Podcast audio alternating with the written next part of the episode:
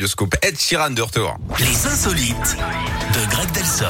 Mais avant, c'est bien le retour de Greg pour ses insolites. Il nous emmène quelque part autour du monde hein, pour euh, détendre un peu l'atmosphère. On va parler de quoi et on va où? On va aux Pays-Bas, Yannick, avec la colère des habitants de la ville de Rotterdam. Ils en veulent en fait au patron d'Amazon, Jeff Bezos. La raison, un pont historique de la ville pourrait être démantelé pour laisser passer le yacht géant du milliardaire. Sauf que certains riverains ne comptent pas se laisser faire. hein.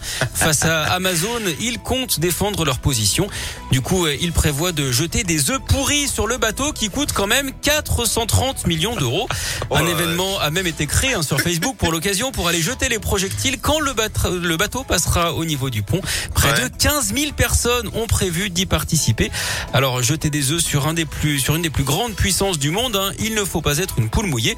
Avant ça, ils vont en tout cas pouvoir se donner du courage en allant au théâtre et voir la célèbre pièce de Shakespeare, Omelette.